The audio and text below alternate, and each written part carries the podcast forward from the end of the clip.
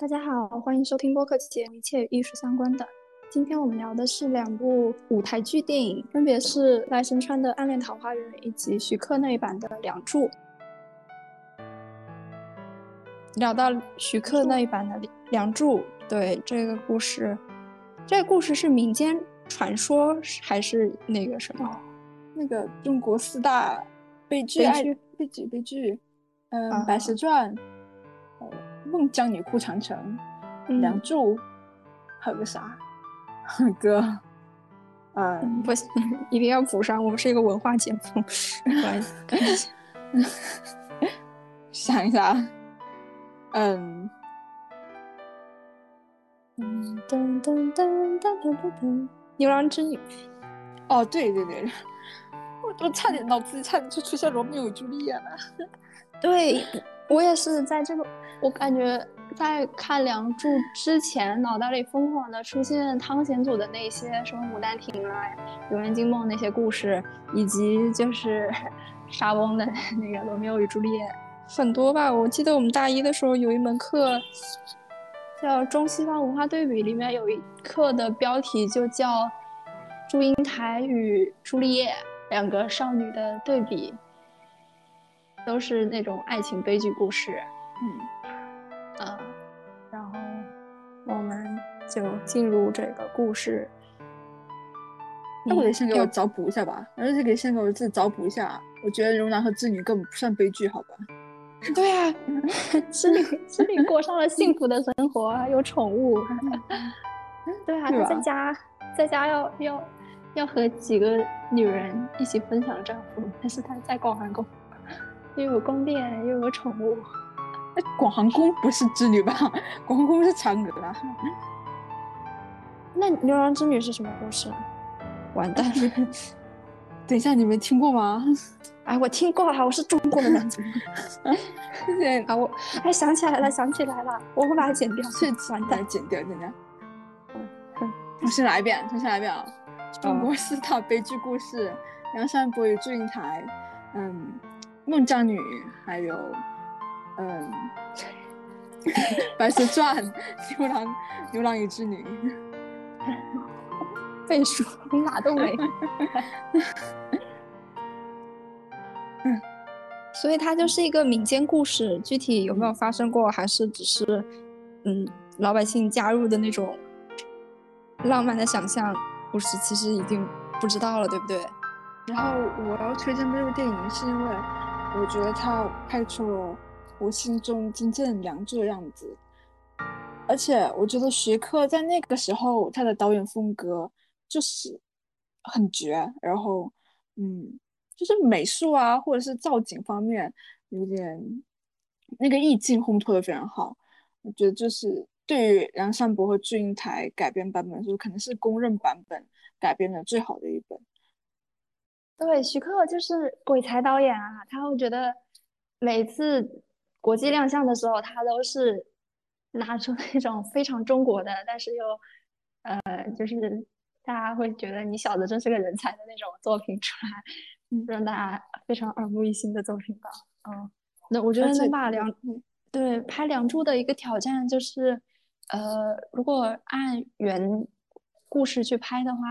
大家已经看看看厌了，就是，呃，怎么去怎么去加入新东西，呃，在保保留保留就是原灵魂的情况下，加入他自己的东西，然后是最后拍出来是徐克风格的《梁祝》，我觉得这个命题他完成的非常好。对，而且就是看过很多《梁祝》的魔改，因为这是一个嗯家家户户都知道的一个非常。著名的爱情故事，对。但是他在改编时候就有很多改的乱七八糟的一些一些版本嘛，还往里面乱加人。对，而徐克这版算是说是真正拍出了梁祝这个悲剧的故事内核，然后还嗯添加很多时代特色嘛，比如说是在东晋时期，然后这个门第。门第士族的那个风气啊，攀岩全副的这种东西就很严重嘛。然后，所以说它就不单单是一个，因为我们小时候听的《梁祝》其实好像没有太多时代特点哦，但是嗯，是一个架空的故事，嗯，但徐克这版就就添加很多那种感觉就是细节落地了，个故事就就很合情合理啊。那故事内容我就不需要再叙述一遍吧，就是好像大家都知道啊，嗯，嗯，梁祝英你台一句话概括一下吧，嗯。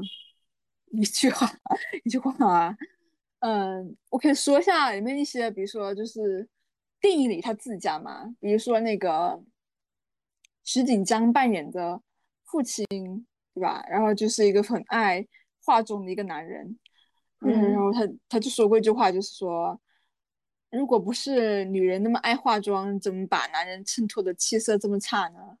你看，你看，一下就说出来嘛，对吧？啊然后为了权势，他就决定把他女儿祝英台嫁给马家。马家就是一个非常，反正就特别厉害嘛。然后如果祝英台嫁到马家的话，那那个他父亲那个整个权威，不仅是钱，或者是还还有权，都会大大的就是增加嘛。但是那个英台她就是怎么说呢，文化上面有点不太好，就感觉家那边没什么面子。然后于是她的妈妈就决定，就是说让祝英台女扮男装前往那个书院读书。那这版改编的还蛮好的，就是你们提到一个点，那个母亲曾经在年幼时候也女扮男装去书院读过书。然后我蛮想讲一点，就是说他们让女孩子去读书，不是说为了让她有更高的视野，而是说她有一些文化之后，嫁人的话才觉得就是不会显得太傻太无知。让我想起了《甄嬛传》里面那个眉庄眉姐姐。她其实嗯是熟读四书五经的，就是读过很多书的女孩子嘛。但是她去那个去选秀当天，然后但他就故意跟那个太后说，他其实只读过几部什么女德的一些书，然后大体识了几个那个识了几个字，但是那个太后就很喜欢啊，她就很喜啊欢这种嗯不用读过太多书的，嗯只要懂几个字的就很好了。对，好像封建时期女性读书反倒还是依旧是为了完成富家，就是在嫁入夫家之前就完成富家的使命，就是首先不要给富家丢人，然后要、嗯呃使女德、使女红、会做工、完美无瑕的商品被送到买卖到夫家去。因为其实这个整个悲剧的根源就源于女性是无法考取功名去做官的。对吧？就只要因为没有上升的，没有都不是上升空间，没有上升的道路，这个道路就是被堵死的，所以也是这么多啊 学霸女孩无法在古代的时候同男人有嗯相同的地位的一个最主根本的原因。哎，你记不记得我们之前讨论那部《成长教育》，然嗯后那个女主她去，她父母父亲送她去读书。其实大体目的上也是想要去去去考牛津，然后然后在那个牛津的一个更高阶层迎娶娶，不嫁给一个更有钱的人。感觉虽然说是不同时代，然后不同地方的两个人，两个女孩，好像大家 对于女性去让要求 她们读书这个原因，好像都是有点大同小异的感觉。对啊，关键很恐怖的是，一个是古代，一个是现代。我觉得这个属于是坏心办好事了，天，出于出于自私的，就是想要呃怎么说，就是想要女孩女儿嫁去之后给自己家挣面子的这个目的，但是歪打正着也让女孩就让女儿读了不少书，反正书读进自己肚子里，肯定肯定是有用的咯。对，然后我之前看过一句话，就是在社会中要求女性是需要有聪明的，保持聪明，但不能嗯过分去暴露他们的聪明。他们最好是要有这种智慧、这种聪明给他们带来的包容和理解，而不是去用这种，而不是运用自身的聪明去攻击男权社会带来的一些呃制度上不平等，或者是男权掌控下的一些呃文学或者是一些作品，一些对于嗯女性的一些不公，所以说呃对于他们来说，读书只是为了更增加他们的那些怎么说，更让他们大气点，然后去包容夫家所做的一些不合理的事情，去忍受这些东西。他们被期望读的其实只是程朱理学里面的那部分，就是尤其是朱熹的那部分。创造那个女德的那个体系，但是，也就是好像很多男人都喜欢的，就是娶一个高学历的女孩在家当家庭主妇，希望你有文化，但是又怕你开启太多智慧，嗯，然后变得不好控制。然后英台他就去书院了，这书院这幕就是山伯在那里，梁山伯在那里弹琴，但是他老师就批评他说说你的琴里面。弹的很好，就是没有感情，就技法都很好，然后这里就埋伏笔了嘛。后面梁山伯遇到祝英台之后，那个情感情就出来了。然后这里面还有一个就是那个何润东扮演的一个庭春，对，哎，其实他是有庭春望，不知道是叫什么，不重要，好像里面是对有段秀他对那个梁山伯有好感，嗯。对，大家就说梁山伯很很忙，他既要考虑他的娘，还要考虑读书的事，考取功名的事，还要考虑他和那个 田望春还有祝英台之间虚和实的关系。之后，那个英台就到那个学院里，然后被那个师娘给遇到了嘛，然后师娘一下就认出她是个女孩子了，然后也说就是。嗯，以前她娘就是来过这里读书嘛，她就让那个英台在这个书院里，就是以后洗澡啊，嗯，吃饭就来这里，然后来这个书阁这里。但是晚上呢，呃，梁山伯就在里面内卷嘛，也不是内卷了，就是发疯用功读书。嗯，说他内卷好像也不算哦，对吧？把书读烂，他就是嗯，对，就是很努力的一个男生。对，然后就遇到了英台，他们两个就在这里就结识了。那时候英台差不多就是有一个小小的心动在这里，就觉得对这个男生觉得蛮好奇的。后面一个情节挺有意思的，就是那个英台去那个书院读书，然后那个老先生问他：“你过来的时候带了多少个仆人呐？然后你这有多少马车呀？你带多少礼呀？”然后每问一个，他祝英台就座位就往前一点，之后就差不多就坐在前排二三排样子嘛。然后最前面坐的就是那些，嗯，老师考不上功名那些，不是最前面的是那些老师考不上功名那些特别老的学生。哦，对，英台其实算家世蛮显赫的，然后是他坐到很前面，差不多跟那个田万春蛮近的。嗯，对。哇，我我觉得这个老师老先生是一个很功利的老先生啊，嗯，就挺看学生家庭背景的那种，不然怎么会安排那种位置呢？就是那些特别有钱的孩子往前坐，对呀，然后再往前的就是看资历了，嗯，到后面就是英台和那个。杨善伯同榻而眠嘛，然后那段蛮好玩的。他们两个人在中间放了一碗水，然后就说谁先把那个水弄倒的话，就他就要吃对方一拳。但那个英台说自己手太小了，不行，然后他们两个就放弃了。那段好甜呐！嗯，对啊，这就是后世的一些嗯老梗的源头啊。对。到后来英台考试嘛，然后嗯，又一名场面，对对，帮他打掩护作弊，结果就被抓到了嘛。但是那个老先生就不敢把祝英台赶走，就只好就是把梁山伯赶走了。然后英台就说给他再一次机会，单独再考一次。然后那天晚上，英台就很想睡觉，那梁山伯就拿那个布，然后绑住他头发，拽他头发，就是就绑住他们两个人头发，如果。祝英台要睡着的话，那个，然后梁山伯就把他拉起来。对，就是双人版的头悬梁。对，然后到了英台考试那天呢，就不停的揪自己的头发，揪自己的头发，然后把整个题给写完了。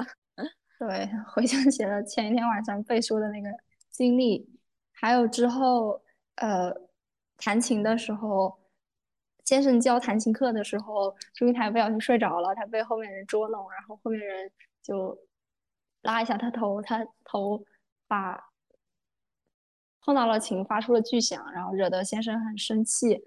他们每次就是都很着急的去替对方顶罪，这一点实在是太甜蜜了。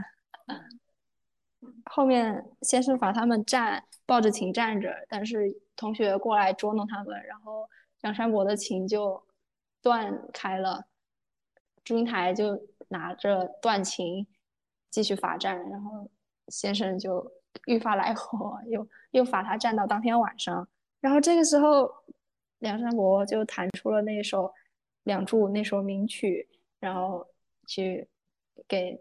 正在被罚站的祝英台带来一些慰藉，这又是 后世小说争相模仿的一个名梗啊。嗯，那时候梁山伯弹琴已经有已经带有感情了，不是毫无不是毫无感情的技巧工具人。对他已经有灵魂了。好像这个也是一个 常在常在就是剧作当中出现的一件事情，就是一个情节很高的人，然后大家说你这个。嗯，还缺少一点什么感情，就是，于是他经历了一段刻骨铭心的爱情之后，反倒他的整个琴的演奏更有灵魂了。啊，不管怎么样，anyway，anyway，上伯继续讲啊，梁山伯他就带那个英台去见了他一个朋友，是一个和尚，叫诺须，然后。对，其实后面我们知道，这个诺须当年是喜欢英台她妈妈的嘛。英台当时就是在这个书院女扮男装读书，然后这个和尚诺须他也是这个书院读书的。只是可惜英台的妈妈之后还是嫁嫁给了别人，然后他呢就出家了，然后取名为诺须。然后诺须就在里面说一句蛮重要的话，就是。氏族那时候，氏族结婚就是要相互拉拢，所以他们要讲究门当户对嘛，朱门对朱门，朱门对朱门。他并不是在躲避这个世界，他只是站在门外看着一切而已。嗯，而且魏晋南北朝的那个乱世，其实也有竹林七贤啊，就是大家选择去，包括陶渊明，其实选择去，嗯，怎么说，就选择。避开这些，也也不是一个，也不是那种叫什么缩头乌龟的做法，反正也是，嗯，也是一种选择吧。嗯，到后面，英台和善伯就聊到善伯他要去参加科举嘛，然后英台就很伤心，他觉得他再也见不到他了。之后他们就两个人就就很生气的打闹起来。之后呢，英台那个经围，经围 就掉下来。那个经纬就是古代女子用来裹胸的布嘛，然后那时候善伯应该，我就很好奇那什么，对，不知道那什么，但是可能有一点隐隐的怀疑吧，因为在雨夜的时候，可能就就觉得她可能是个女儿身这样子，嗯，之后就下雨了，然后谁谁生病来的，山伯就找人生病了，英台就要照顾他，那他们两个那时候就有点像像老夫老妻那种。对，嗯，相处模式其实就是 couple 了。对，其实那时候他们两个人就蛮珍惜对方在一起那几天的。然后比如说英台帮他摇铃啊，然后帮他晒琴啊，整理东西啊，给他吃好吃的呀，这样子的。嗯，然后就到了我觉得是我很心动的一幕，就是那个那群男学生不知道哪里搞来的胭脂水粉。然后到处给自己涂涂抹抹，嗯嗯，因为那时候男子是以那个涂脂抹粉为风尚的嘛，东晋时期嘛。但英台他不喜欢这个东西，因为英台的他爹就天天化妆，但是梁山伯就就想让他化妆嘛，然后给他涂上了口红，慢慢给他涂上胭脂，那里就还原美貌了啊，看就让人很很心动啊。嗯嗯。代入一下自己，就是男朋友给你化妆的。我没有男朋友，而且我觉得我男朋友不会化妆，以后的男朋友也不会化妆。现在现在已经没有英台这样的，啊，已经没有梁山伯这样的，这样的会给你化妆的人了。哎，嗯，到后来就是，嗯，就是祝英台，就是祝家他家的一个死对头欧阳家。攀上了一个很富贵的亲戚，然后祝英台的父亲怕自己在那个朝廷中的地位下降了，然后就赶紧把英台找回来，找回来就是举办婚事。嗯，对。两个人就见见了最后一面，然后英台就情不自禁的抱住他，他就是说我我一直想知道这个到底是一个什么样的感情，然后英台就在这里揭示了他的身份嘛。其实山伯也知道了，在那个下雨夜晚就对。然后那天他们要离开那天，他们就跑到了嗯山坡上的小树林里，应该是发生了关系了。嗯，对，躲雨的时候就顺便两个人情难自禁，就嗯，就祝英台就成了梁家的人。那其实我觉得英台那个事情蛮冒险的，那那那时候我就不敢想了。如果英台真的嫁到马家来，那那到时候成婚那天被别人知道她不是处子之身，然后我其实还是蛮替她担心的。就感觉他们两个在后山真的是完全忘记了那个，把所有东西都撇开在脑后了。对啊，愈发是，尤其还是在。魏晋的那个时代，就愈发的会，嗯，敬佩祝英台那份勇敢和率真的纯粹的爱。没错，到后来，英台就跟单伯约定说，等单伯考取了冠名，一定要过来提亲娶她。然后单伯真的考取了光明，他成了一个县令。那天他就去提亲嘛，刚好就碰上了那个马家的提亲队伍。但是马家提亲队伍就是那个浩浩荡荡，就是很长很长一条路。可是梁山伯他虽然是一个县令，但是他还是没什么钱，只带了几箱饼啊，还是带了一些，肯定比不上马家那些荣华富贵。但都是他自己亲手挑选的，他觉得最呃啥，就是祝英台会爱吃的那些烧杭州的烧饼那些伴手礼，而不是马家可能就只是一个下人。一挥手，让一个下人去置办的一些，啊，流程上的一些礼品礼盒。然后他就上门见到了祝英台的母亲，呃，经过了少许的波折之后，他就见到了英台。这个时候的英台已经是一个待嫁闺中的少女模样了。嗯，她要去试婚礼的礼服，就嗯。就被裹挟着去了，但是虽然去了，但心一直在梁山伯在等的这个小亭子里，他就不停的派他的仆人，嗯，去跟梁山伯说再等一下，很快就好了。两个人 就这样来回的推脱，但最后却累死了他的仆人小林子。他们然后就约好，就是当晚私奔嘛，私奔，对对，然后这个对。那天，英才就被他的父亲叫去，又被抓去背书了。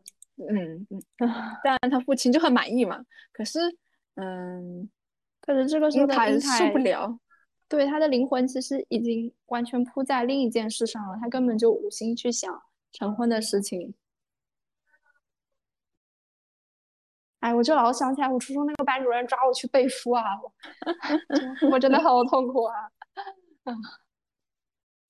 然后我们讲到那个梁山伯，他就闯了进来，嗯，对，然后结果呢被嗯，结果被人当成小偷，然后他爸那个应该是故意的，那个应该是故意的，对，他爸就想找个借口，然后结果把那个梁山伯给打伤了，从此三伯就卧病不起，然后英台也被关家里，哇，那个场景真是好吓人啊，感觉从这里，从这里，从。嗯，英台就去背书，然后，嗯，山伯去世那里的，感觉这就跟鬼故事一样。特别是祝英台她父亲，我觉得他脸长得真的很吓人。我不说呃，我不说那个徐演员锦江老师长得吓人，呃怎么说？但是就是那个妆容嘛，一一小块一小块黑斑结，就感觉我一看着有点头皮发麻。那个就清洁泥膜啊，这样子啊？我以为是 化妆品用多了，脸烂了。不是。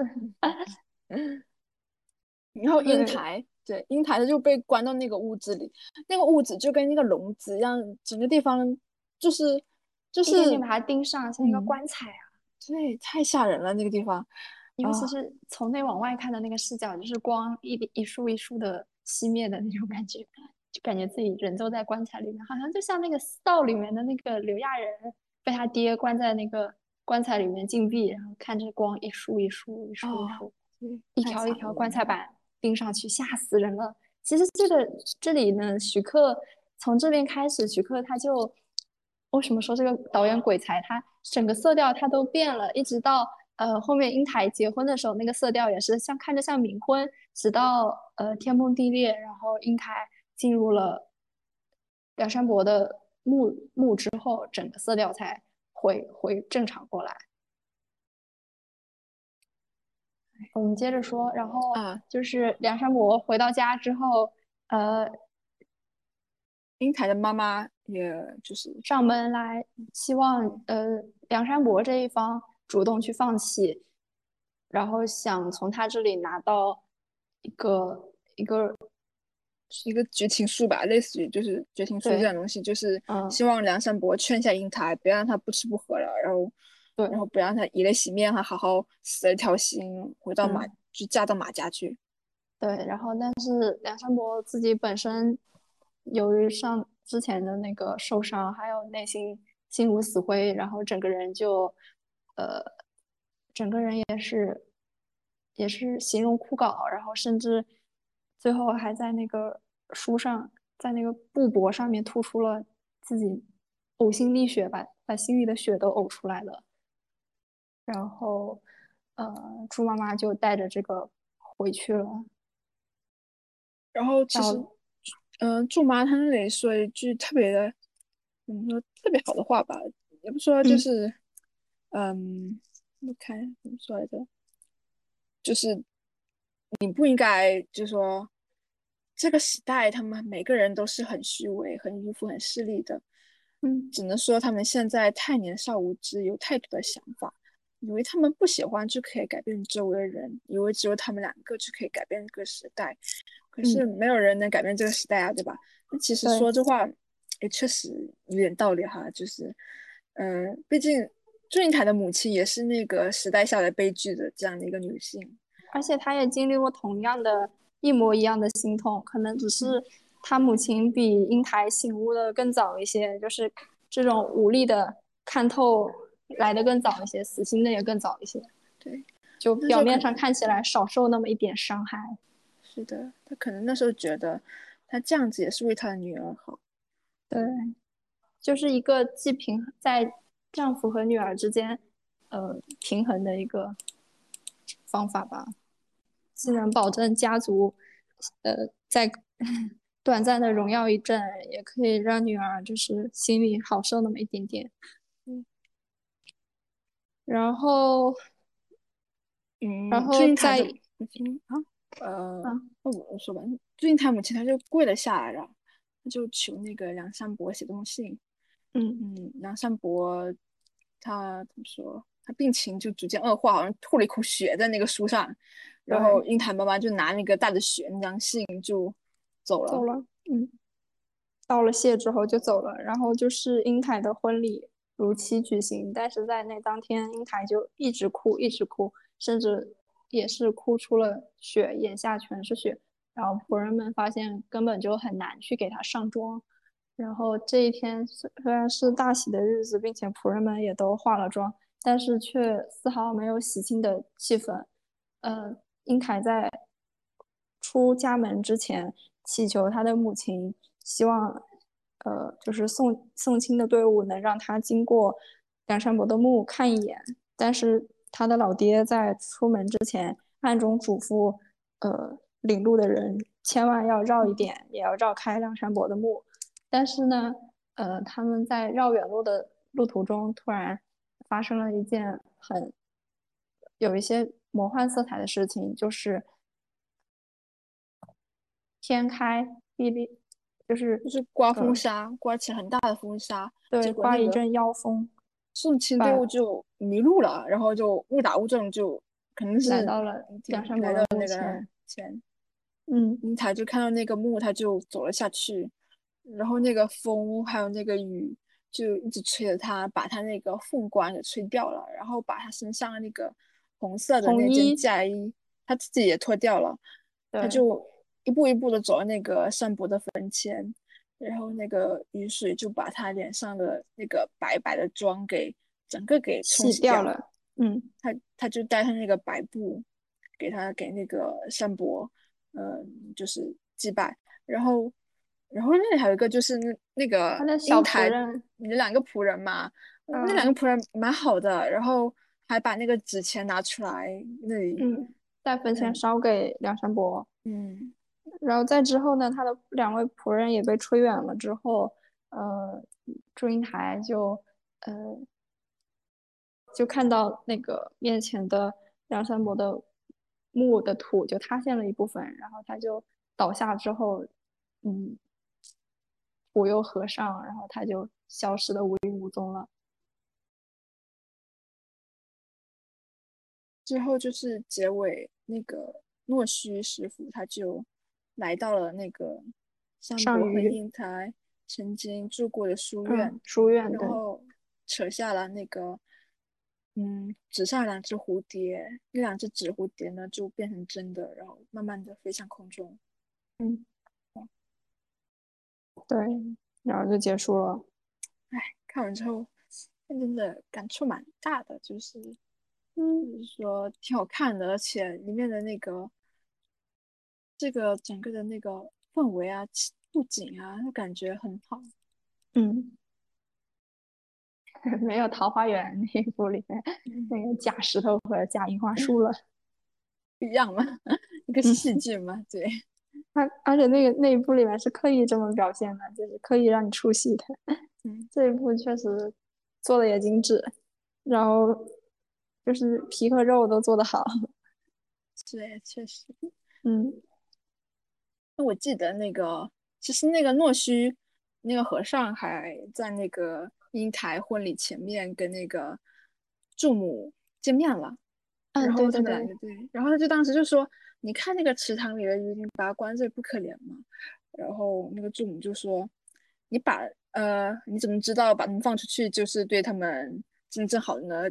就是外面还有很多危险啊，只是他们现在不知道而已啊，是的。这样子的。”如果是梁山伯是富家公子的话，遇到了那个呃普通的小丫鬟祝英台的话，那他可以纳妾呀，但是也是为什么女孩子就不可以多娶几房？哎，这样把他们都都都都娶回来不就好了吗？实在悲剧了。嗯，这样就可以给他们每一个人的都有爱。嗯嗯。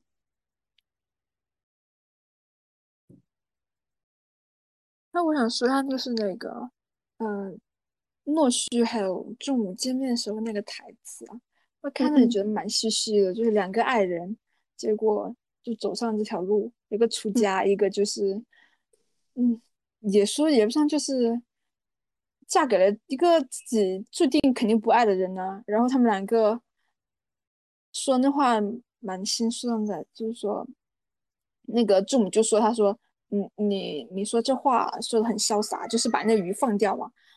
你如果放下的话，就不会出家做和尚啊。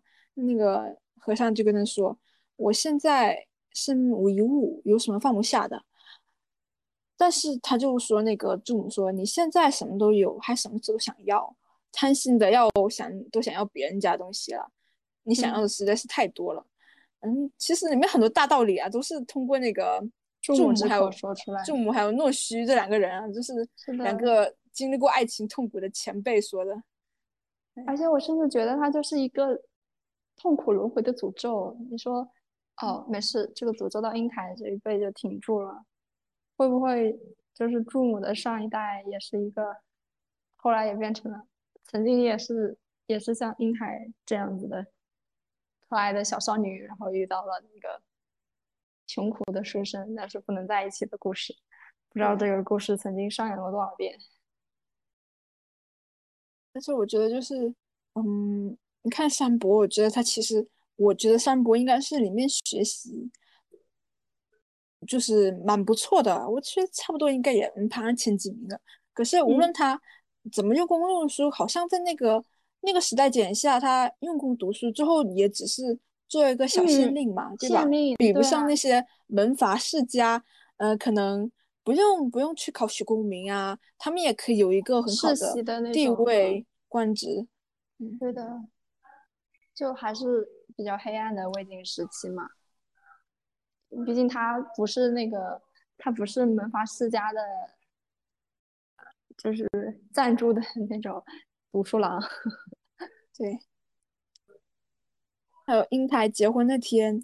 因为她哭的，就是整个脸都没颜色，然后给她脸上涂那个白白粉，真的很吓人。对，跟海报差不多，也是那个嘛，就是嗯，跟死人一样，跟死人一样涂那个涂那个白白的妆。嗯，有一点冥婚的感觉。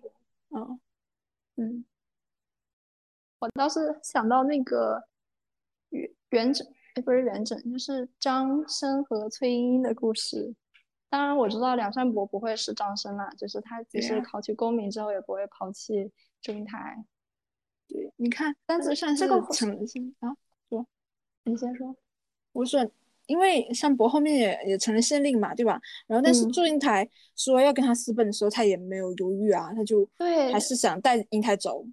对，这但我觉得这个其实是很理想化的一个一个就是传奇故事，现实生活中。我觉得能愿意为了嗯爱情去放弃这么多年的考取好不容易考取的功名，还有他就是急着要去报答的老母亲的这种呃男性角色，其实很少很少。我觉得，所以应该也是其中加入了一些嗯女孩子画本里的那种浪漫想象，元稹或者是叫就是。这个张生叫什么名字？我要把他名字找出来。还是这种角色比较多一点。嗯，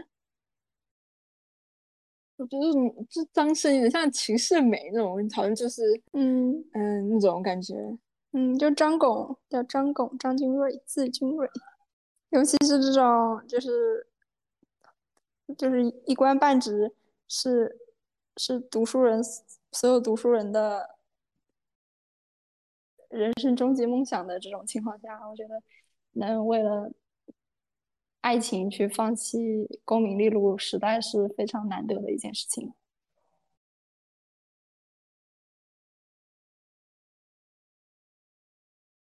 哎，他们好像明白为什么大老师拿他们跟罗密欧朱丽叶来，嗯，就是在一起了，好像都是两个年轻人，两对年轻人。非常不顾一切、奋不顾身爱的那种感觉，完全就是就是非常理想化嘛，对吧？呃，就是为了爱我可以去死那种。嗯嗯。因为爱情故，两者皆可抛。嗯嗯。嗯，我们可以聊点戏外的，比如说那个。怎么又开始了？对我我确实这个有点可以聊的。比如说，善良人从前开始，呃，何润东，何润东他演过一个版本的梁山伯的与祝英台的梁山伯嘛，嗯，就是跟那个董董洁董洁一起演的，但是那版那版大概就是呃，反响平平，一些人的童年吧，嗯，对，也有一些反响平平的感觉，可能也是一些人童年，因为里面把马文才塑造的太好了，就是完全是那种。你知道何润东，呃，我不说他不帅吧，就是他古装难免会有一些不是第一眼美男。嗯，而且马文才确实面演马文才实在是有些帅了。嗯，感觉就是因为他没有选择马文才，而是选择了祝英山，就那个那个梁山伯，好像有点有点奇怪哈。嗯嗯。并且在何润东那个版本里。马文才其实是，嗯，蛮令人心动的一个一个人吧。嗯，哎，所以这版就是可能就是说没有拍出原著内核，我只能不太喜欢的一点。大家嘴嘴下留情，谁不是什么马文才不需要有马文才这个人，马文才只是一个一个悲剧的一个导火索而已。嗯，然后说回，嗯，两个主演吴奇隆和杨采妮，我杨采妮在里面真的好漂亮啊，就是有像小男生那种可可爱的感觉。嗯，就整个我觉得三段都驾驭的很好，就是去书院前、在书院以及回来结婚的那段时间，都三段都驾驭的非常好。然后你知道当年金城武和吴奇隆都想杨采妮吗？知道呀，知道呀。是不是还有个导演看热闹不嫌事大，给他们三个就是专门写了个三角爱情故事，让他们去拍。啊天哪！是谁呀？这么缺德！这你知道吗？啊，不是我的，好像叫什么？看一下，找不到了。我记得他们两三个人好像拍过一部。一部校园电影吧，不知道叫什么了，可能是很早以前的吧。然后，我还看到有有媒体写，就是因为杨采妮这件事之后，金城武离开了台湾这个伤心之地。也没有啦，真的没有，只是什么小报，我找那部片了，叫呃《新扎师兄追女仔》。导演是谁啊？他们，呃，朱延平，不认识。啊，以前香港拍过很多喜剧类电影吧？对。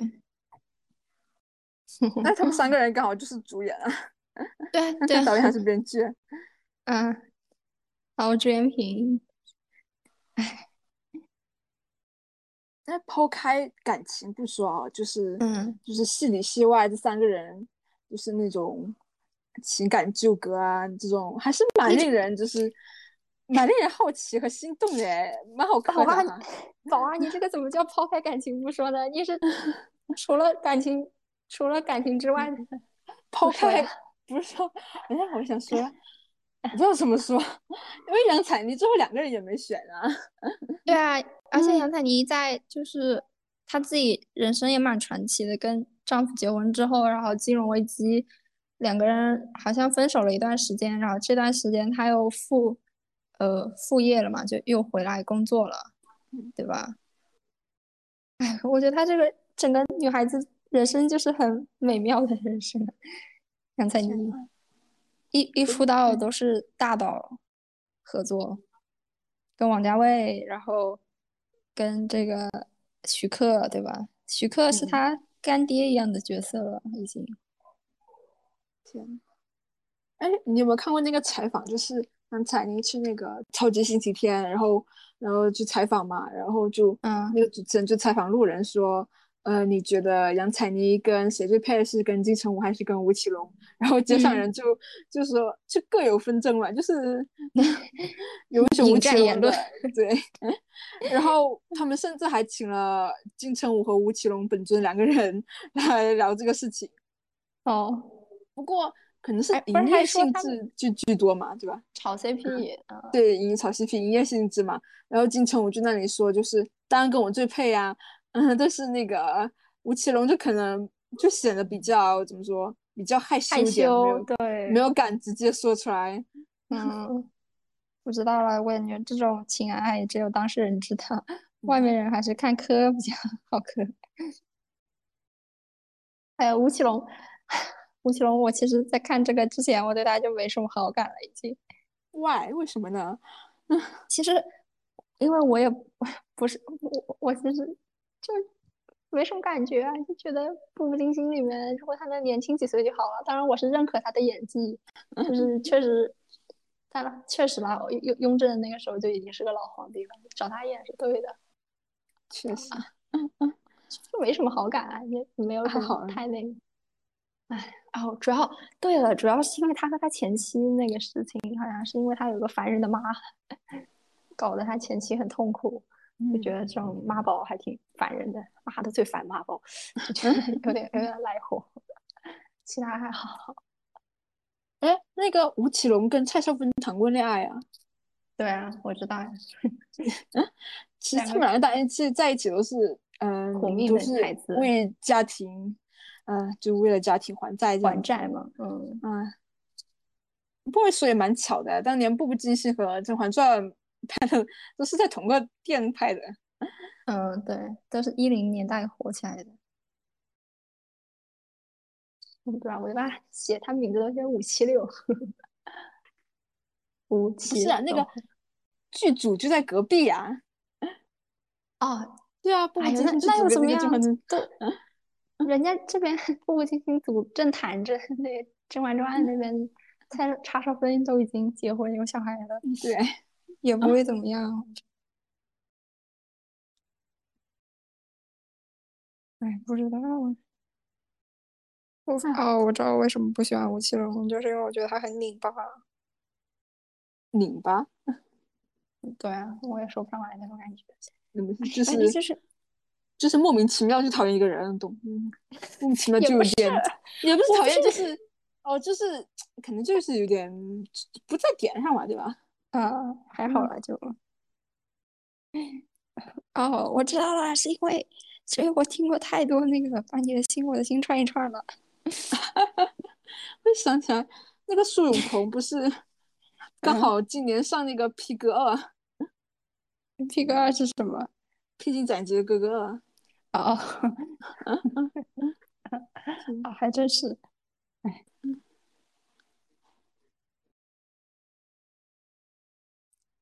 好，太好了！隔壁那些小孩终于走了。嗯，差不多，差不多不知道聊什么了。嗯，八卦也聊完了。嗯，梁祝。哦，我们可以再跟那个罗密欧和朱丽叶联动一下吗？他们这边最后是化蝶了，是吧？嗯。那边那边喝毒药死了，喝假毒药啊！小时候我其实看的挺迷惑的，这两个人就感觉就是一场误会导致的一个悲剧吧。那是那个，如果那个罗密欧啊再再醒的早一点的话，那个朱丽叶也不会也不会死。或者两或者两个人都喝假毒药装一下死一下的那个之后，对啊。你说是命运弄人了，哎呀，嗯，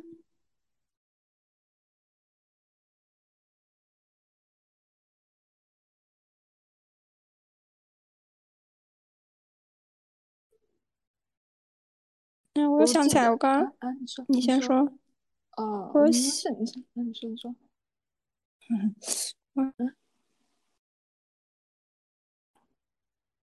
文化比较还挺好玩的，它有好多这种，就是。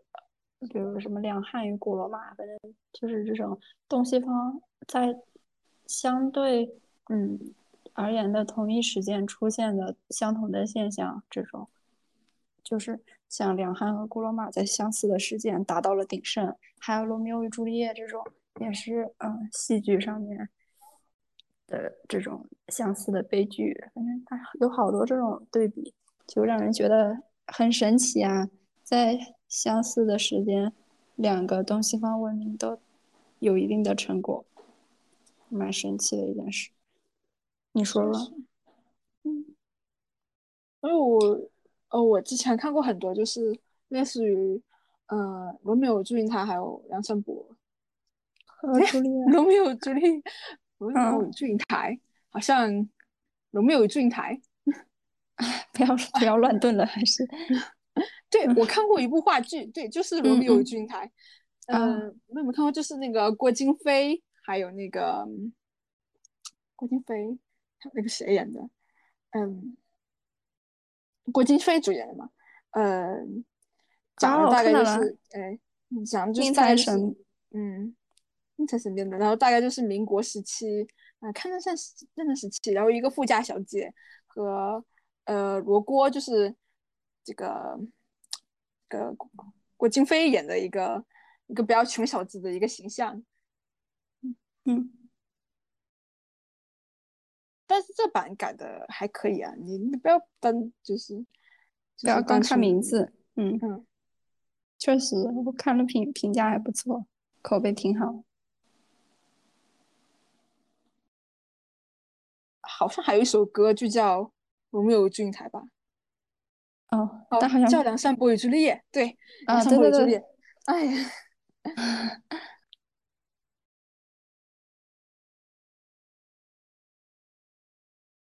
然后我们从《暗恋桃花源》开始。嗯嗯，我选这个电影其实有很多很多很多的原因。其一呢，是因为那天看赖声川那一期的十三幺，然后看到他讲他的个人经历。还有原因呢，就是张震在疫情之后那一年，他出演了新版的呃《暗恋》，就是《暗恋》这个故事重新起了一个名字叫《江云之间》，然后张震担了其中那个新版的江滨柳的角色。哦，还有一个，嗯，对，然后还有我为什么会选这个呢？是因为我那天晚上散步回来的时候，耳机里面在听伍佰的《夏夜晚风》，我觉得很贴切，然后我就选了这个。还有还有还有一个原因呢，就是因为我们之前聊了太多的嗯外国电影，然后难得碰到一个很典型的。细腻的去表达中国人的那种情感的本土电影，然后我就觉得其中，而且它又蕴含的东西实在是太丰富了，就很想拿出来聊。主要就是这四个原因。做准备的过程中就觉得有一种，反正我是越准备越焦虑，就觉得好像看了很多好多就是戏剧专业的人，他们也会写这种。就是从各种 o s s 就是不同的角度切入去讲它的剧情啊，然后背后的深层含义啊，以及它的那个剧本的创作。我们知道它很有特点嘛，它经常就是要把观众时不时的抽离出来，它嗯防止你去陷入这个剧。然后这个手法上面也有很多论文去分析，所以我就越准备越焦虑，我就觉得我们好像很难就是去把它全部详尽的讲，而且。好像怎么讲都是在食人牙会，但是之后我觉得我们大概两部电影都是吧，就是因为都是很经典的那种嗯作品嘛，我们可能就是只会讲一些我们打动我们的点，以及我们自己生发出来的点，肯定就是嗯对，就不可能很很全很深刻。想到这里我就我就没有任何焦虑了。好呀，那我们就以那个。就是许知远在《十三幺》里面写给赖声川的那个小小诗嘛，这算小诗嘛？为为他开头，就是一方舞台，百尺见方地，眷村梦境桃花源，故事一言百变，如他单衣吹笛人，帷幕一开，为何魔力仍在？然后我们应该整期也是也是带着这个疑问，就是这种戏剧故事，尤其是像后面我们要讲到的《梁祝》，实在是太经典的。家喻户晓的故事了，但是为什么每一次帷幕一打开的时候，那个魔力依旧还在？然后我们就开始细聊《暗恋桃花源》。嗯，我来给大家介绍一下，就是导演赖声川导演。呃，我从个人方面先开始说，他的父亲是当时呃的外交官，然后他出生在华盛顿。十四岁的那年，他父亲四十多岁的时候突然查出了癌症，然后在很短暂的一年之内，人就走掉了。这个时候，赖声川的人生就发生了重大的转变。他从这个之后，他就回到了台湾。然后他在美国的时候还跳了几次级，但是回了台湾之后，一下就从尖子生变成了嗯底子底子生。他就开始留级。然后在这个过程当中，他那个时候好像刚好是漫威的影时代。然后他说他就是。他自己说他自己是是一个漫威迷，但他不喜欢 DC 啊。嗯，他很爱看漫画。在他的博士期间，他选择和他的太太丁乃竺一起去 UC 伯克利攻读戏剧系博士。好像当时是两个人去申请博士的唯一目标，就是要同时收他们两个人。然后伯克利是满足这个条件的。他在呃年轻的时候和杨德昌、侯孝贤三个好朋友就是。一起玩嘛，也会时不时的，他们会来他的舞台去看一看，然后说说话，然后就走掉，就这样，就是一些产生了一些思想碰撞。也是这个时候，他们都是处于青壮年的时候，是创作欲非常旺盛的时候。然后在他的创作方面，赖声川有写过一本书，叫赖声川的《创意学》，然后这本书是国内比较早的去系统化、理论化的整理出来戏剧的一些方法论。应该这个书好像对于戏剧专业的同学还是还是比较有意义的一本书。做事情就时常是违反常理的，是没有方法论的。然后他说他就是一直是做的是实验性的事，但是不知道怎么着就被推到了主流。嗯，通俗和深刻并不是对立面。戏剧创作的一个特点就是他好像经常会即兴创作，也就是说一边演的时候会和那个演员商量着，像比如说金世杰和他就是一对很好的演员和导演的这种搭档。还有他在节目当中说，杨德昌对他说，就是艺术不光是去泄愤，就是宣宣泄你的愤怒。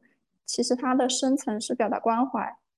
他说，光是泄愤其实并不能做出一些比较好的作品。其他还有关于他的一些，就是除了舞台剧导演的其他的经历，就是他当年也参与了《古岭街少年杀人事件》的制作。然后在《色戒》的这个电影当中，关于汤唯的选角，好像也是有他把汤唯推荐给李安的。成分在，他在很早之前就表达了对汤唯的赞赏。他说：“哦，他的原话是汤唯这个小姑娘应该毕不了业，然后言外之意就是这个小姑娘应该会收到很多的片场邀约，就是这个意思。”那他确实慧眼识人，一下就看出汤唯身上那种特质。嗯，然后我接着说，我们介绍一下我们看的这个版本，我们看的是。九二年的电影版本，主演是金世杰和林青霞，然后摄影是那个澳大利亚水手，就是杜可风。电影的镜头相对就是因为它可以可以剪辑嘛，不像舞台剧和话剧都是一遍过，所以它的镜头就更精致一些。然后剧场版的话，它抛出的信息就更详实一些。剧场版的那一版的话，就是。最经典的是九九年，然后女主角是肖爱，男主角好像大部分的在台湾的版本都是金世杰。然后我对金世最近一次印象就是《绣春刀》里面那个那个太监，对他演魏忠贤真的应该是算是一个老演员的演技已经到炉火纯青的地步，然后在那个里面厚积薄发出来了。好，然后我来介绍一下，总感觉我我一直在说后后面梁祝梁祝给你说。啊，没事，你你先说嘛，就交叉补充嘛，对吧？好，好，好。然后剧情的话，主要就是说，由于这个剧场管理人员的失职，然后两个舞台剧剧组去争夺舞台的使用权。两个剧组上演的分别是一桩近现代的悲剧和一个呃魏晋时期的荒诞喜剧。其中这个近现代的悲剧说的就是四十年代的上海，抗日战争刚刚结束的时候，一对即将分别的恋人云之凡，他要回他的昆明老家去过年。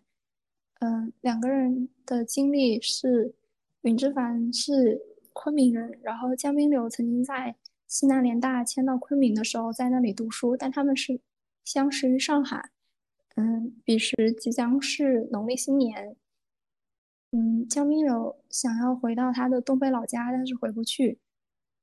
然后志凡即将离开的时候，给他留了一个他在上海永安公司购买的围巾。这个围巾之后，江明柳在行将就木的时候，依旧把它带在身上。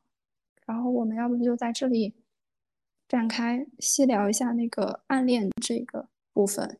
这段还蛮带有时代特色的。就是很对，我们之前聊过，就是好像那一代的台湾台湾创作者好像特别喜欢以这个时代来背来作为一个大背景，然后写一群人或几个人在这个时代背景下是如何被推走和裹挟写下去的那种感觉。对他们，尤其是这些演员，像是林青霞、金世杰，他们就是都是属于。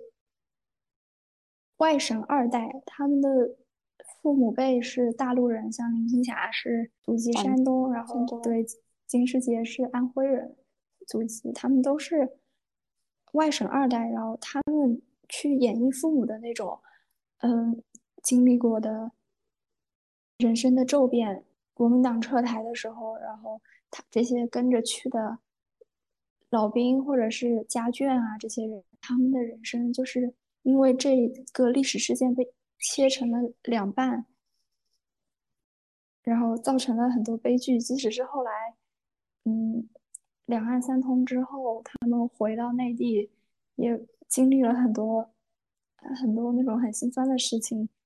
像比如说最常见的就是去了台湾之后又讨了老婆，但是在大陆的时候充兵之前也已经有了家庭，生儿育女。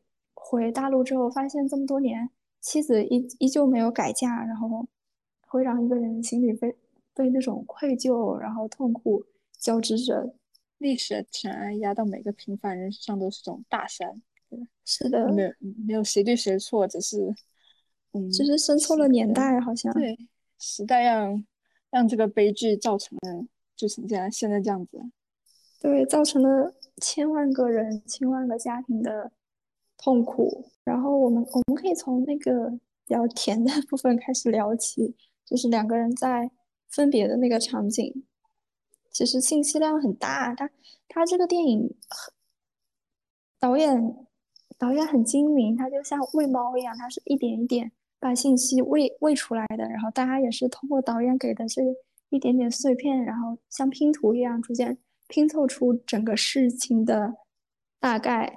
很多时代背景，就比如刚刚提到江滨柳曾经是在西南联大念书，然后两个人在上海相识，还有还有就是江滨柳他是东北人，他很想回他的老家，但是他应该是不能回去，对吧？不能回去，对，不能回去。对，就是金明柳这个人身上充满了遗憾的点。他之后去台北之后，他又很想回上海。当时在上海的时候，他又想回东北，却求之不得。然后当时知凡云之凡就安慰他说：“新的秩序和新的中国就要到来了。”那其实前面他们这段对话还埋了很多伏笔啊，但是这些伏笔好像就是。嗯，听着，你知道结局之后，看再看前面伏笔，就感觉很难过。比如说那个，就很多话都一语成谶了。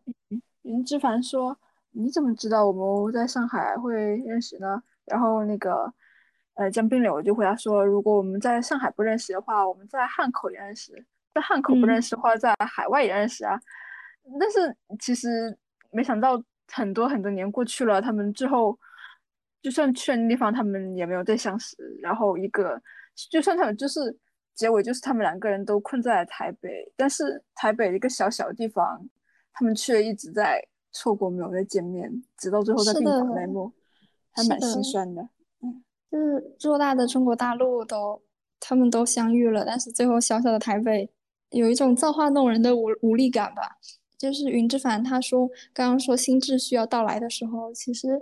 也是赖声川本人在，也就是一九八六年这个特殊的历史节点的时候，台湾渐渐的放松戒严，然后往一个相对自由开放的环境走去的时候，其实我感觉就很像我们之前聊春光乍泄的时候，那个王家卫也是因为香港要回归了，然后很多人就去。问他怎么看这件事，然后他也不知道该说什么，于是他就拍了《春光乍泄》。在这里面，其实也是赖声川在一九八六年那个时间点的时候，其实社会上是有很多的暗潮涌动，嗯，大家也不知道会走向一个什么样的结果，但是都都相信会有一个新的秩序会到来，虽然不知道这个新秩序会是什么样子的。然后他也会把很多的想法去融入到他的作品当中，然后。于是就有了《暗恋桃花源》这个作品。这部戏的导演也不一定一定就是可能就是江滨柳，只有他去在这个剧组里面，只有他是切实的到过四十年代的上海。云之凡应该是山茶花一样的角色，就好像那个故事是他自己或者是身边人亲历的故事一样。但是这些演员就都理解不了，对他们不能给到导演。是导演心里应该也住着一个云之凡，我觉得就是这可能是他他年轻的理想，或者是可能真的是他年轻时候爱人，因为我看他在整部戏看他整个人都是很落寞，感觉很悲伤样子。我觉得他肯定是错过一些什么东西，然后就想借这部剧来弥补他曾经有过的、失去过的理想，或者是那个林之凡。对，也是想重温一下他的回忆嘛。其实回忆就是这个人的一部分，好像像是他去了台北之后，一一个人很重要的一部分就被切割了。看他说，就指点他们也别人说，小手那么一握，是又心酸又甜蜜。嗯，对，然后那个云之凡问江冰柳说：“我回昆明之后你要做些什么？等你回来，然后呢？等你回来，再然后呢？等你回来。”但是，就变成了云之凡走的第一天想他，第二天 想他。嗯，然后但大家都不知道，就是这一别就是四十多年。他还写信啊，那江冰柳还给他写信说，嗯，等你以后，嗯，就是计划好了嘛，你你到那里你就可以收到这封信，但是又怕收到，就直接把他写好的直接给他了。但没想到这应该算是他收到的唯一一封信吧，后面就再也没有收到什么信了。对，后面真的就是那个成语杳无音讯。对，然后两个人分别之后，这个时候导演就。呃，出来了，就是咔，大家一下就出戏了，才知道这只是就是舞台剧的一个场景之一。接着导演就开始去指导他们应该怎么怎么演。第二个剧组就出来了，就是一个上演荒诞喜剧改编版的《桃花源记》的剧组。他们呃，这个剧组的主要演员有三个人。就是老陶、春花和袁老板三个人的名字组合起来，各取一个字，就是桃花源。哦，你这一道，老陶就是像桃花陶渊明的那个《桃花源记》当中写的，也是一个武陵人，捕鱼为业。他的妻子春花和袁老板有染，然后他。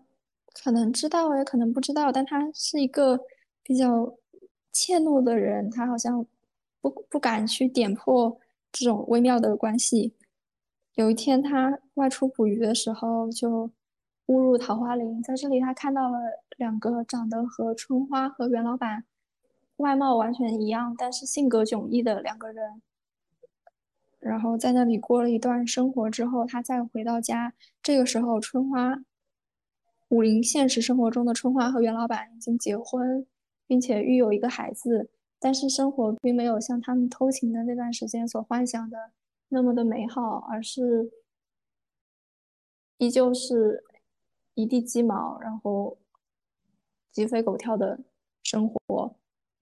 这个时候的老陶再回去，仿佛已经脱去了未入桃花林之前的那种世俗尘气。他整个人都变得很随和，然后仿佛这个仿佛这里并不是他的家了已经。然后他还说他想要带春花也去看看，但是春花和袁老板两个人吓得大惊失色，他们都以为老陶已经归西了，想要他把他们也带到西天去，就是这样一个比较令人啼笑皆非的故事。但是细想却全是悲凉的一个披着。喜剧外衣的荒诞喜剧外衣的皮的一个故事，然后，嗯，《桃花源》的故事里面饰演春花的那个女演员，最早是最早的版本是赖声川的太太丁乃竺，然后这一版当中是丁乃竺的妹妹丁乃真，两个人都是大美女，对，然后丁乃竺和丁乃真两个姐妹也是赖声川的这个。对，反正就是赖声川的这个工作坊的核心成员。然后赖声川也有在那个十三幺的节目里面说，他到这个年纪，其实做到这个位置，生活中是在工作当中去指出他的一些呃没有意识到的问题的人已经很少了。除了丁乃真和丁乃竺两个姐妹，其他基本就没有人还能做到这样，还能做这些事情了。桃花源的故事其实就是。嗯，大多数人的很多生活的真实写照，就是夹在两个世界中间，常常郁郁不得志，于是就，于是桃花源这个意象就成为了很多读书人士大夫心中的那个理想的境地。你们念书的时候有没有那种 QQ 空间里面会说这个《桃花源记》是个鬼故事？那倒没有，那因为我们那时候都在背它，那时候没有想那么多。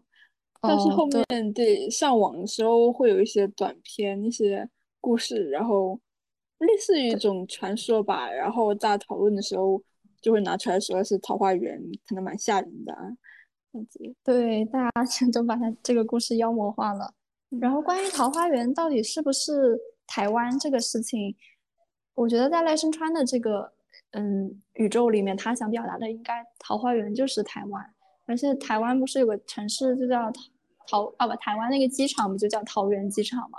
然后还有就是台湾这个省呢，它一直就是一个从历史上一直都有很多的人去移民过去，像是这是什么朝代？明明末的时候的战乱，就有很多很多福建省的人，呃，为了躲避战乱去台湾省，好像也给这个地方台湾这个地方。附上了一层桃花源的意象在那里，然后两个故事，两个故事的关系其实还挺多的，但是我不知道该怎么说，像是两个主角都是从一个地方离开去另一个地方，然后却又放不下原来的地方，像是江滨柳就不用说了，然后老陶他到了桃花源之后，他还一直在想着。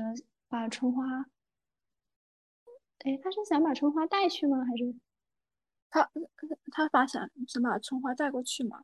然后哦，不是他他他不是他一开始是想回去，他说他放不下春花，对吧？然后那两个呃春花袁老板不一样的桃花源人就说，就劝他嘛，就是就意思说嗯，这这段啊，来了之后好像会破坏当。破坏这种秩序，两个人都有很多那种不舍和遗憾，嗯嗯，一种理想的追求吧，对吧？然后但又回到现实中来，像桃花源就是桃花源就是老陶心中的那个理想的地方嘛，后面再也回不到了吧？像江之凡不云之凡，还有江滨柳，江滨柳，对，对于江滨柳来说，云之凡就是他的理想，然后。他们相处的时间就是他的桃花源，可是再也没有回到过去了嘛？因为你看后面云之凡，他把他那个两个辫子给剪起来，剪掉了，然后没错，嫁为人妇，对吧？一下就回到现实中了。然后江滨柳其实他一直都是向往着云之凡，也就是他的桃花源的，可是他也不得不回到现实，然后在嗯台北生活，娶了自己的妻子，然后有。有自己的家室，嗯嗯，而且江明柳他就啊，我我先说老陶，老陶那个境地好像就是一种内心一直被挤压，然后他好像灵魂就到了一个所谓的太虚幻境，就去游历了一圈，然后回来之后就什么都看开了，都看通了，天上游历了一天，可能人间已经过去了。十年，然后再回来，他就一切都看开了。然后像江冰柳的话，他其实内心一直有一块，有一块境地，是他虽然对他太太、对他孩子而言是一个好丈夫、好爸爸，但是始终为云之凡保留了一个房间，是别人没有钥匙，甚至连他自己都没有钥匙，只有当他。再次和云之凡重逢的时候才能打开的那个房间，而云之凡呢？我看云之凡其实就很像《泰坦尼克号》里面的 Rose，就是即使在电影里面，呃，两个曾经爱过、刻骨铭心的年轻人，最后 Rose 也是成为一个大家族里面的奶奶，然后在离开人世的时候，躺在温暖的床上，膝下成群。然后云之凡也是类似的角色吧，他不像江滨柳这么固执，当时也是他劝江滨柳就是要忘记，既然知道现实是如此令人失望的时候，他就会幡然，就是很快的切换出角色，然后不不在内心去像江滨柳那样自己为难自己，或者说就是他比江滨柳更能看得开。我我看他是觉得是这样。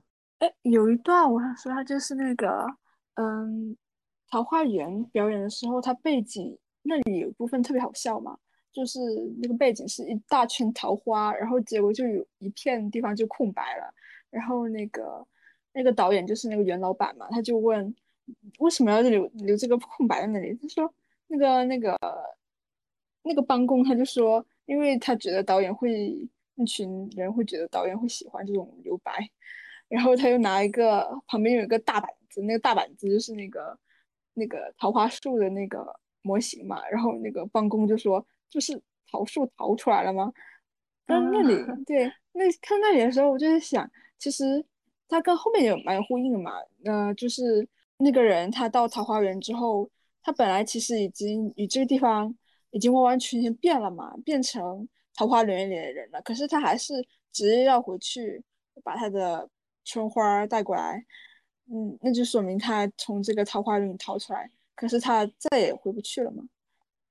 对，所以还是我觉得，我看完可能最多的想法还是要珍惜当下，在桃花源的时候就好好享受桃花源，然后出了桃花源，哎，出了桃花源好像很难很难，就像江冰柳讲的，忘记你让我怎么忘记？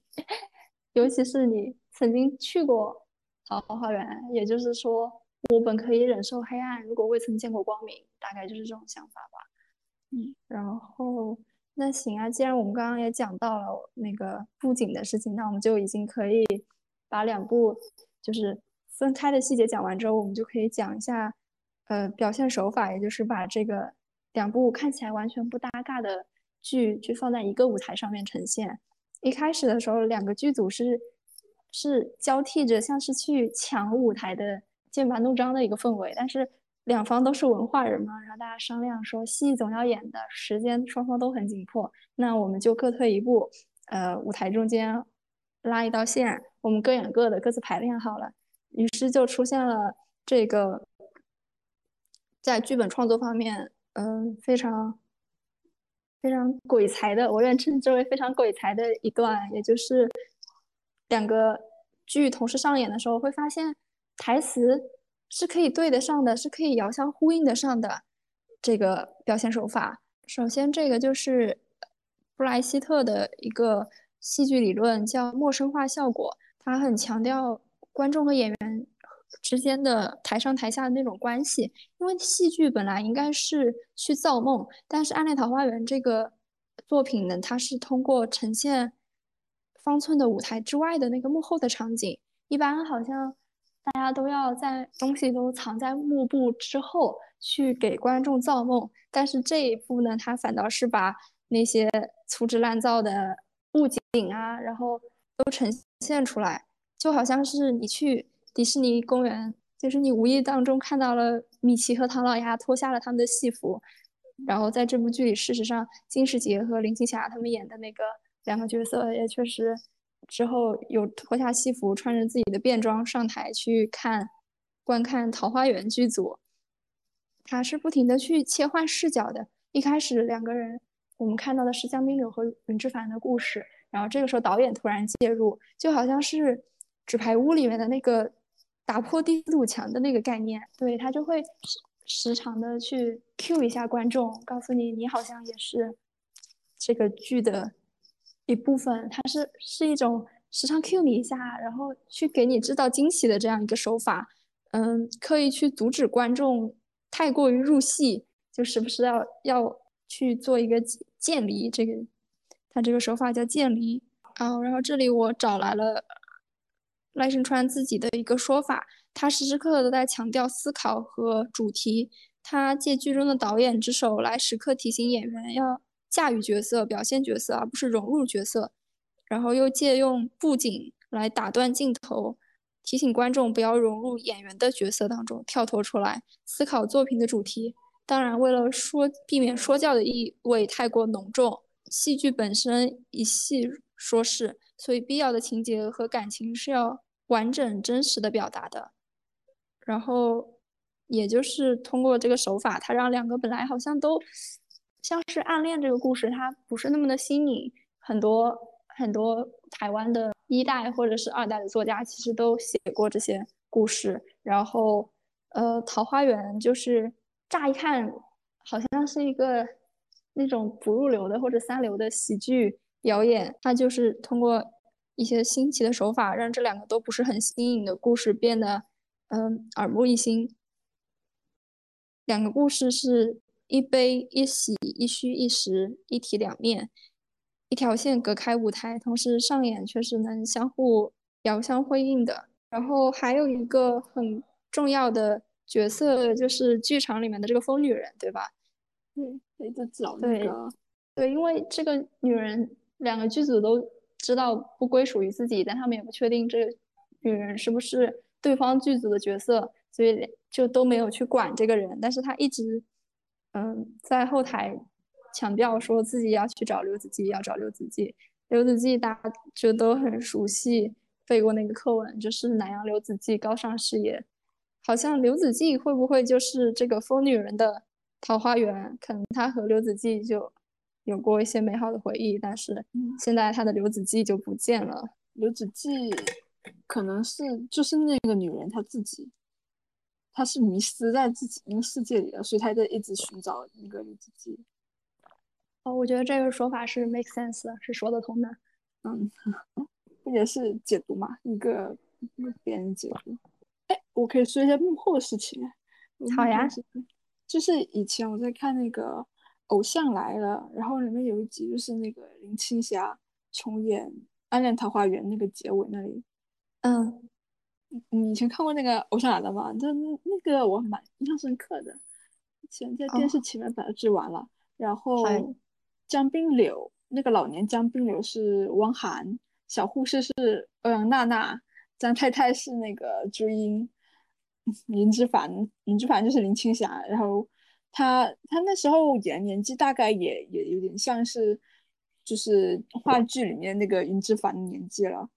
嗯嗯，对，然后就是看的时候就想起来，还还蛮动容的感觉。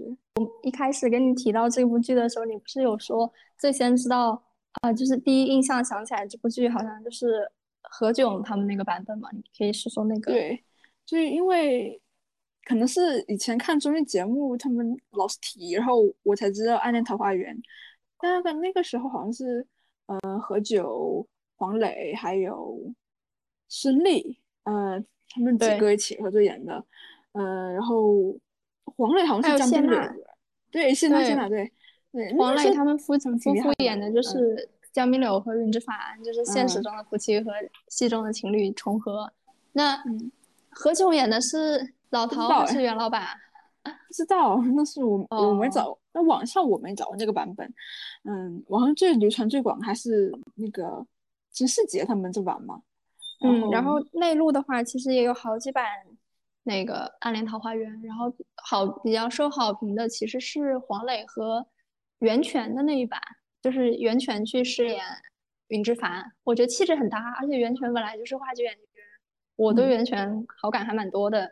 这部里面其实是嗯集结了台湾的话剧三杰：金世杰、李立群还有顾宝明，台湾演话剧最厉害的三个男人了。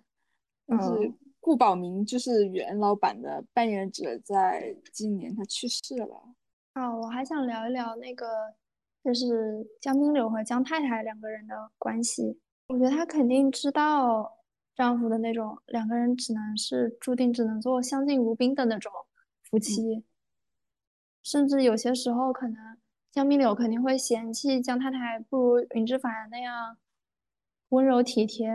而且，尤其是他并没有实际的去和云之凡过日子，他是和江太太一起去面对生活中的琐事，那些柴米油盐的时候，他肯定内心的那个白月光照耀的就显得更透亮了，更轻盈了。红玫瑰和白玫瑰故事啊，没错，这个角色我觉得是十分的，是十分可敬的一个角色。哎，不知道我说不出来，反正我觉得我要自己。身边或者自己碰到这种事，我觉得还还挺还挺膈应人的。其实这种东西不太好评价，对吧？你以我啊们现代年轻人的眼光看起来，肯定就是，呃，你不爱人家，你还去娶了她，嗯，过这么多年，你心里还是想一个人，这肯定是不愉，肯定是看起来是蛮，怎么说，蛮违背现代道德的，对，违嗯背。但是你放在那个时代的话，真的不好评价。就而且实在是太普遍了，对吧？都嗯不是都嗯太普遍了。有部剧很有名的那个《甜蜜蜜》嘛，然后黎嗯明扮演那个角色，他去嗯香港打工，还跟那个张曼玉扮演那个角色在一起了。但其实黎明那个角色他在嗯大陆是有一个未婚妻的，我就了解到，其实那个时候就是很多嗯出外地打工的人，他们在打工的地方会就是就是跟那个其他来这个地方的人，然后有一种就是类似于生活夫妻这种东西，一是解决生理需求，二是就可以相互照顾嘛。然后，嗯，就是打工结束各自回老家，然后去找原来那个在老家等待他们的人。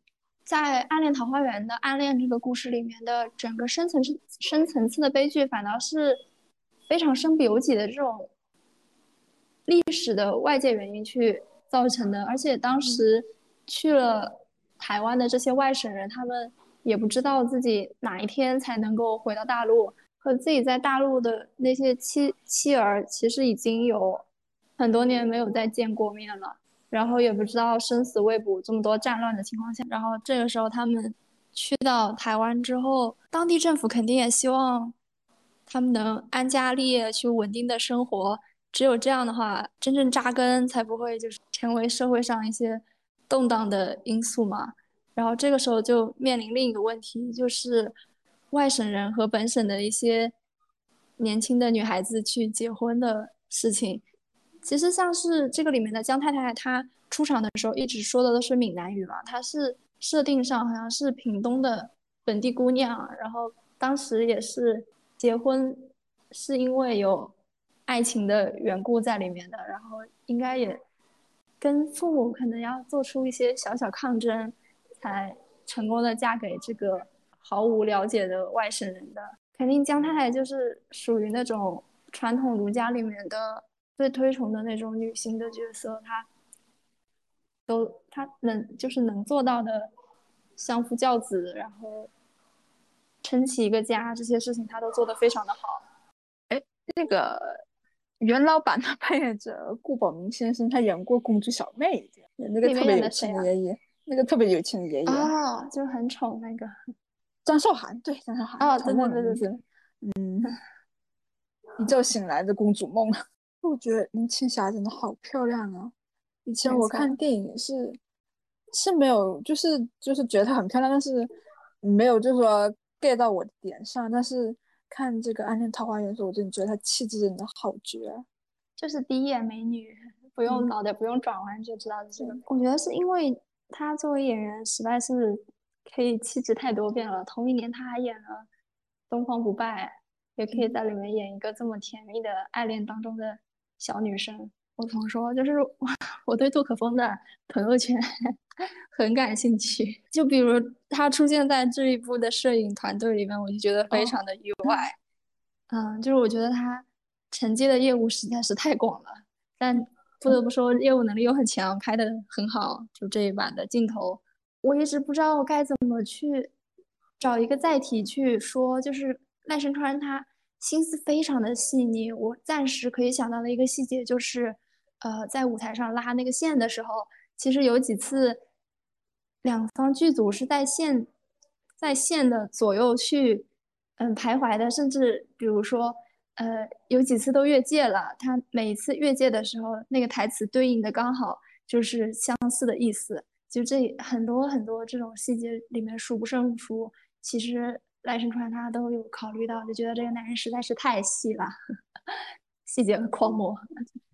这个创作者是 很会写，就是他们写的东西要想很多东西，可能观众一下子不会注意到，但是越品越觉得嗯对，所以这就是一个好作品在也就是回到我们开头那个问题，为什么帷幕一拉开的时候魔力依旧在？就是因为它铺铺成了太多的细节，而且想要表达的情感太过于炽烈、炙热、强烈，所以再加上那个时候他说，呃，不光是他们这种知识分子感受到了那种呃戒严、解严的那种即将到来的自由的气氛，其实民间的百姓也有感觉到。